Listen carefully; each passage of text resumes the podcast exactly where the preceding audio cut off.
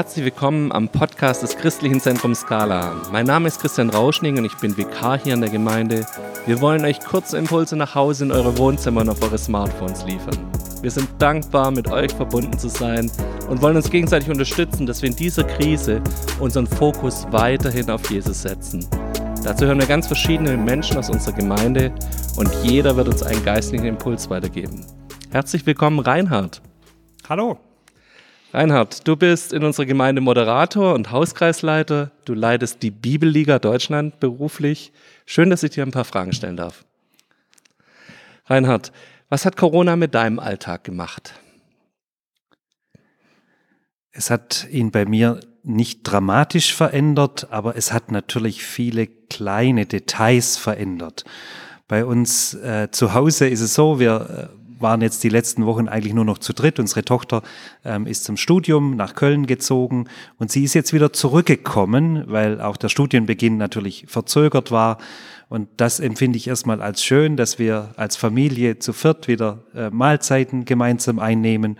Ähm, das war davor nicht da. Aber ähm, ich merke eben auch, das ist sehr asymmetrisch irgendwo in dem ist, wie wir unsere Zeit verbringen. Bei mir ging's toujours eigentlich weiter, während äh, die Familie zu Hause ist und ähm, ja, meine Frau äh, kann derzeit als Erzieherin äh, nicht ihre Gruppe begleiten, die Kinder auch nicht. Äh, und so merke ich, das sorgt schon auch für Spannungen. Ich komme äh, oft abends nach Hause und ähm, weiß noch nicht so genau, äh, wo mir der Kopf steht, weil wir sehr, sehr viel zu tun haben und die Familie ähm, würde sich wünschen, dass mehr wieder mehr in Bewegung kommt. Also ja, ich, ich merke, es ist, die, die Taktungen sind ganz unterschiedlich und das merke ich im Bezug mit vielen Menschen. Die einen leiden unsagbar, äh, haben auch in ihrem Umfeld Leute schon verloren und für die anderen ist es erstmal eine Art von Entschleunigung. Also für mich war es keine große Entschleunigung bisher. Du bist Leiter der Bibelliga. Ihr seid zu 100 Prozent spendenfinanziert. Und ich glaube, so spendenfinanzierte Werke sind die ersten, die merken, wenn es irgendwie wirtschaftlich runtergeht oder wenn Menschen weniger Geld haben, wenn Menschen auch Existenzängste haben. Wie geht ihr als Bibelliga damit um? Wie geht's dir damit? Dein Gehalt stammt ja auch 100 Prozent aus Spenden. Für uns ist es jetzt nicht äh, die ganz neue Situation, weil wir immer abhängig waren und immer abhängig gewesen sind von den Spendern. Jedes Jahr ist bei uns wieder, fängt es von neuem an. Spendenwerke dürfen gar nicht große Rücklagen bilden, sondern sie müssen das, was ihnen gegeben wurde, gleich weitergeben und einsetzen in den Projekten, wofür sie auch stehen. Und deshalb ist es nicht ganz neu. Wir sind äh, in das Jahr äh, wirklich ganz, ganz gut gestartet. Uns haben unsere Spender ähm, noch deutlich mehr als im vergangenen Jahr zur Verfügung gestellt. Ähm, aber wir vermuten auch, dass uns in den kommenden Monaten, ähm, dass es auch uns äh, berührt und dass wir eher weniger Einnahmen haben, weil unsere Spender, da haben wir jetzt auch schon vereinzelt Anrufe, sagen, es, wir, wir würden euch gerne unterstützen, aber es geht einfach nicht mehr. Wir kommen mit unseren laufenden Kosten nicht hin. Aber wir, wir fahren auf Sicht. Auch im weltweiten Dienst sind in einigen Ländern äh, sind genauso Ausgangssperren und müssen sie genauso äh, sich einschränken. Aber es gibt auch andere Situationen, wo wir schon merken, weil es so dramatisch ist, weil, weil wir so geschüttelt werden, kommen ganz neue Leute auf uns zu, die Fragen haben und die nach Gott suchen und auch Gott finden. Schön, dass da auch bei aller Krise auch Chance mit drin steckt. Reinhard, wie schaffst du das bei all dem, wo jetzt ihr wahrscheinlich relativ zügig auch reagieren musstet auf dieses Corona-Thema? Ich schätze mal, du hast die letzten Tage nicht viel Zeit gehabt. Wie schaffst du es trotzdem, deinen Fokus auf Jesus zu setzen in aller Krise? Für mich ist es zuerst mal eine große Freude zu wissen, immer mit der Gewissheit in den Tag hineinzugehen, Jesus liebt mich und ich bin als sein Jünger gerufen. Das kommt vor mich, für mich vor allem, was ich von, mein, von meiner eigenen Seite tun kann. Ich weiß, ich bin von ihm geliebt. Ich weiß, ich bin sein, als sein Jünger gerufen.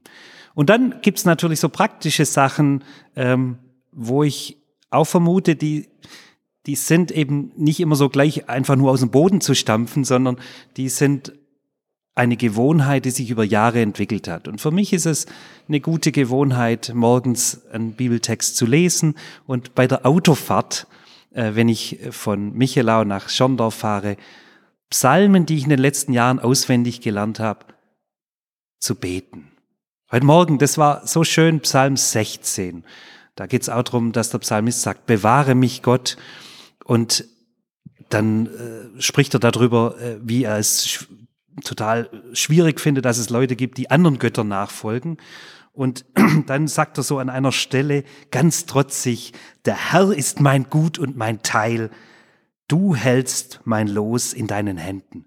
Und wenn ich das so im Auto sagen kann, ohne dass mir jemand zuhört, auch ganz laut und ganz bewusst sagen kann, dann merke ich, dass das meiner Seele und meinem Geist total gut tut.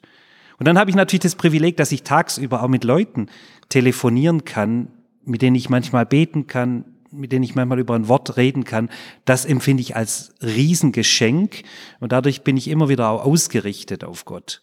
Aber ich will es auch mal noch mal weg, diesen Gedanken, wie bin ich fokussiert auf Gott? Ich will es nicht nur auf Bibellesen und Beten beschränken, sondern ich glaube auch, das ist auch eine, eine tiefe Überzeugung von mir, dass wenn Jesus sagt im Johannes 14, wenn ihr tut, was ich euch sage, dann liebt ihr mich. Dann bringt er damit zum Ausdruck, dass ihr mich liebt.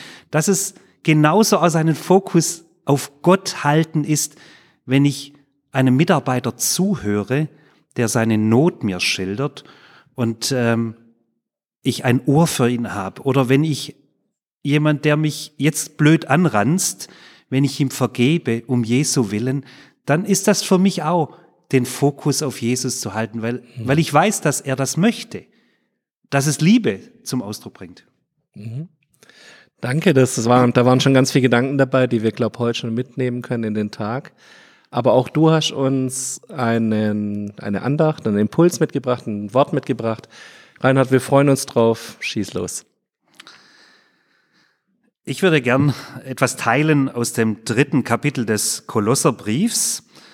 Und dort heißt es in der Genfer Übersetzung, ist das überschrieben, dieses, dieser Abschnitt äh, mit dem Titel Das neue Leben, ein Leben mit dem auferstandenen Christus. Und es heißt dann in den ersten drei Versen, da ihr nun also zusammen mit Christus auferweckt worden seid, sollt ihr euch ganz auf die himmlische Welt ausrichten, in der Christus auf dem Ehrenplatz an Gottes rechter Seite sitzt. Richtet eure Gedanken auf das, was im Himmel ist. Soweit mal hier die ersten ähm, zwei Verse. Paulus spricht also den Christen in Kolosse etwas zu, was Jesus Christus für sie bewirkt hat und was ihnen vielleicht noch gar nicht so ganz bewusst war. Er spricht zu ihnen über eine neue Realität, die für jeden zutrifft, der ein Nachfolger Jesu ist. Jeder Christ gehört so unmittelbar zu Jesus, wie dein Hand, deine Hand oder dein Fuß auch zu deinem Körper gehören. Und deshalb kann Paulus diese ungeheuerliche Aussage machen, dass wir mit Jesus auferweckt wurden, dass unser Leben mit Christus in der Gegenwart Gottes ist. Ich finde das so schön. Paulus macht an vielen Stellen in den unterschiedlichen Briefen äh, diese, ja, diese Bemerkungen, die, die ganz tiefgreifenden ähm, Aussagen und sagt uns erstmal, was Gott für uns getan hat, was Jesus für uns getan hat. Er gibt erst einen Zuspruch, bevor er dann irgendwann mal über einen Anspruch ausspricht. Weil dann geht es natürlich weiter, auch in diesem dritten Kapitel. Dann gibt Paulus Anweisungen darüber, was im Leben eines Christen nun keinen Platz mehr hat und was zu einem Nachfolger Jesu gehört. Und dann in Vers 16 kommt diese fröhliche Aufforderung, wo es heißt, lasst das Wort Christi reichlich unter euch wohnen. So ist die Luther-Übersetzung oder in der NGÜ heißt es, gebt dem Wort von Christus viel Raum und lasst es seinen ganzen Reichtum in euch entfalten. Ich finde das ein wichtiges Wort, auch in den Zeiten, wo wir Kontaktsperren haben, dass wir trotzdem das Wort Gottes reichlich unter uns wohnen lassen. Wie geht das? Wie können wir das? Ich glaube, wir können das im Gespräch in unseren Familien, aber auch über Medien, wo wir vielleicht sonst noch nie über Gottes Wort gesprochen haben, am Telefon oder in elektronischen Kommunikationskanälen. Ich will euch fragen, liebe Brüder und Schwestern, habt ihr in den letzten Wochen jemand am Telefon schon mal ein Bibelwort zugesprochen? Oder habt ihr euch am Telefon über einen Text unterhalten, der euch beim eigenen Bibelstudium oder beim Lesen der Losung auch ins Herz gefallen ist?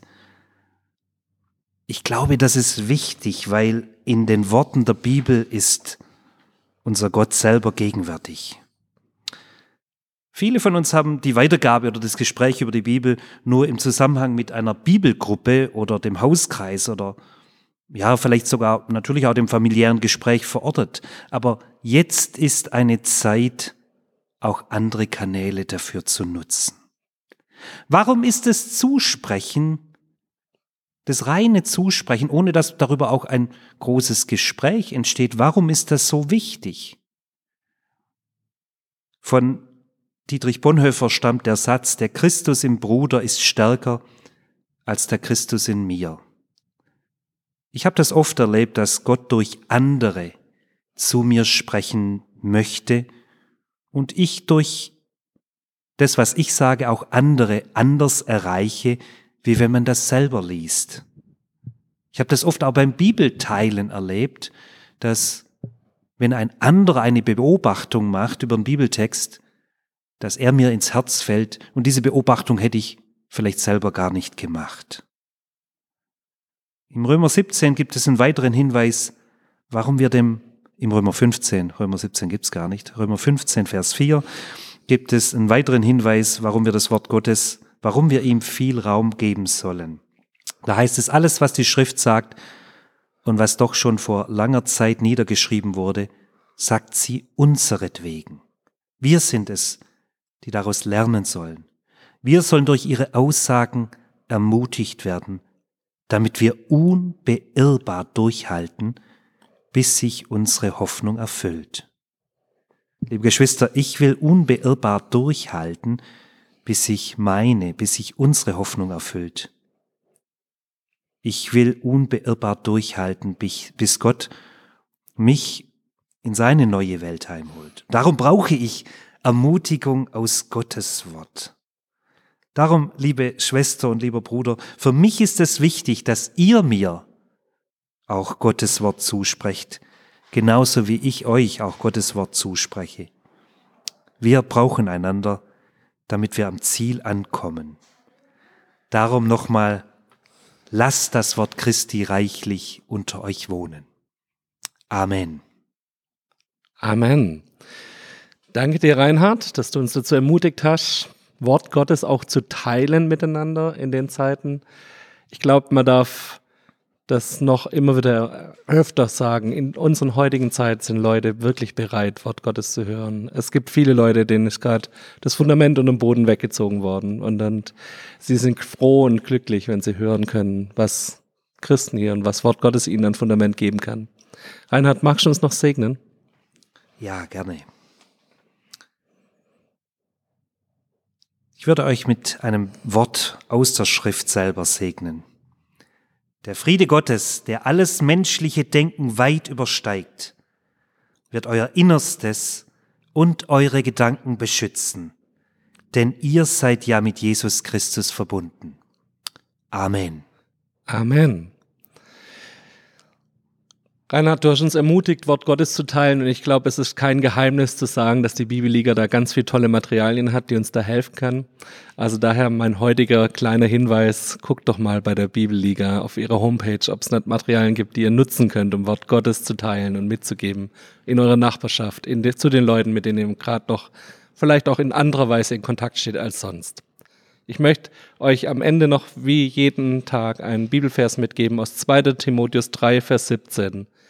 Mit der Schrift ist der Mensch, der Gott gehört und ihm dient, allen seinen Aufgaben gewachsen und zu jedem Werk gerüstet. Wir wünschen euch Gottes Segen, alles Gute und Adieu. Adieu.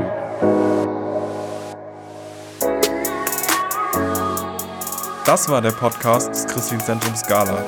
Für mehr Infos besucht unsere Homepage unter www.scala.church oder scala-schaundorf.de.